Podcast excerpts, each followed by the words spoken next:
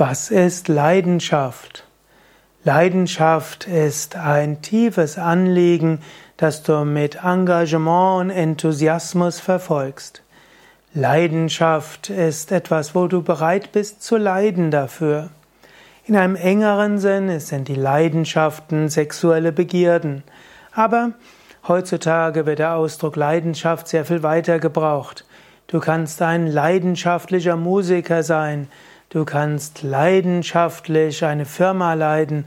Du kannst leidenschaftlich eine soziale, ja, soziale Aktivität entfachen, also eine soziale Bewegung initiieren.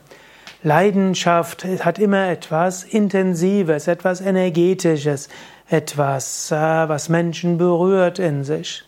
Man kann mit Leidenschaft den Yoga-Weg gehen, man kann mit Leidenschaft meditieren. Man muss es nicht. Man kann auch mit mehr Gelassenheit und Ruhe herangehen.